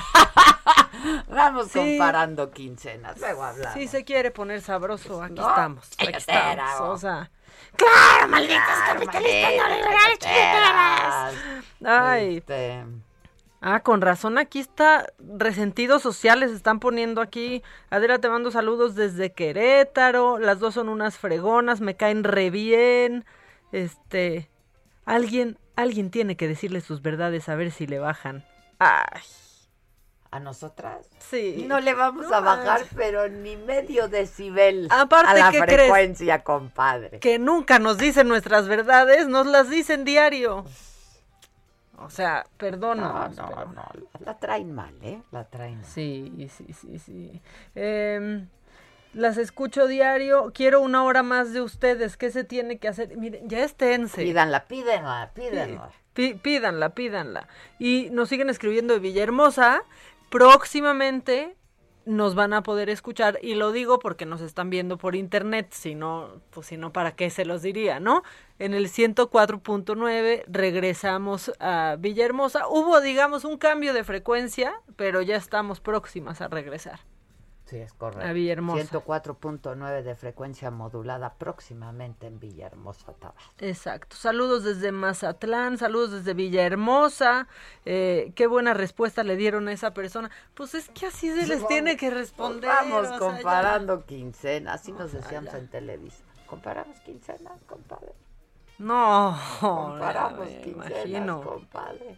Eh, ¿Cómo es posible tanta mala logística de la? ¿Cuándo nos van a vacunar? Digamos a los que tenemos 40. Ah, no, o sea, se ha ido recorriendo, mira, porque ya era que para marzo, ahorita es abril, y entonces... Para abril o para mayo. Sí, así como la canción. ¿Viste lo que dijo Bill Gates? Que cuando, en una entrevista dijo, ¿cuándo podremos viajar más o menos como antes? 2022. Claro, más Nadie espera, más o menos como antes. Que ya se puso él su vacuna para autocontrolarse, ¿no? O sea, ya, en serio. Si alguien que ustedes conocen dice que no se va a vacunar para que no los controlen, este, déjenle de hablar. Déjenle de hablar. Ay, sí. O sea, déjenle de hablar. No vale la pena, no vale la pena. Sí, sí. Y que si va a cambiar su ADN, pues ojalá, para muchos, ojalá que sí les cambie. Que les cambien ahí los genes. No les vendría mal, algunos. ¿No? Sinceramente, sinceramente no les vendría mal. Ay, ay. Adela, Adela. Adela. No, es que, a ver, mire. Ah, caray, somos nosotras. Esto, Ciro, es una audiencia que se dio. Eso estuvo macabroncísimo. de ambos no me interesa porque no repara el daño. Y el juez dice, pero si lo que se les pidió es Están que hablando de Rosario Robles. defensa para platicar. Incluso les dije, dice el juez, si quieren que la señora vaya hasta su oficina y les toque la puerta, que lo hagan. Dice, era una figura metafórica, mira, metafórica, pero ni, ni me respondieron. Y le aviso, precisamente, cancha pareja. Ah, exacto. Este es el audio que mandó Rosario. De su diálogo con el juez. en la fiscalía Ajá. con poder de decisión, con jerarquía para que le responda a Rosario Robles. Y le dice el juez, ¿usted quiere decir algo, señor Robles? Sí. Y dice todo esto. Yo quisiera decir, eh, su señoría, que quise estar el día de hoy a pesar de que usted me había eh, exentado de no poder estar en la audiencia intermedia, no, no era necesaria mi presencia, sin embargo, como se iba a dar este debate, me parecía muy importante estar. Nadie me visitó en el penal de Santa Marta Catitla, nadie me ha hecho. A mí, Rosario Robles, una propuesta, me extraña enormemente las posturas que aquí se han señalado, no solo por los casos que son públicos, que todos conocemos, de gente que fue trasladada en helicóptero a un hospital sin pisar la cárcel, de quien está en esta misma causa conmigo y no ha pisado un minuto la cárcel porque se le dio ese criterio de oportunidad. Me pregunto, me mandaron a Santa Marta por una licencia falsa. Me la inventaron. Me han obstaculizado en todo momento el poder cambiar mi medida cautelar. El que ahora pueda acceder a un criterio de oportunidad como si Este, se nos va a acabar el tiempo. Perdón, perdón, perdón. Dijo, dijo cosas durísimas, como Sí, cada día es que paso lo en esta ajá. cárcel me estoy muriendo. Este, te lo paso, Fer, y lo subimos, ¿no? Este, eh, pa- para que lo acaben de escuchar, sí dijo cosas muy duras y me lo, acaban de mandar, entonces, bueno, pues lo quise, lo quise compartir con ustedes. Te lo mando, Fer. Y pues eso, gracias por todo, gracias y hasta mañana por esta misma frecuencia, el Heraldo Radio, este, el que le parezca que somos unas pendejas, pues, pues no estés porque me pareces más pendejo tú. Sí, sí, escuchas unas- oyendo a dos pendejas, pero a todos los demás gracias. Esto fue Me lo dijo Adela con Adela Micha por Heraldo Radio.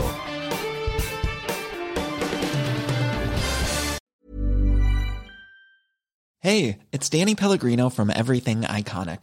Ready to upgrade your style game without blowing your budget? Check out Quince. They've got all the good stuff shirts and polos, activewear, and fine leather goods, all at 50 to 80% less than other high end brands. And the best part? They're all about safe, ethical, and responsible manufacturing. Get that luxury vibe without the luxury price tag. Hit up quince.com slash upgrade for free shipping and 365 day returns on your next order. That's quince.com slash upgrade.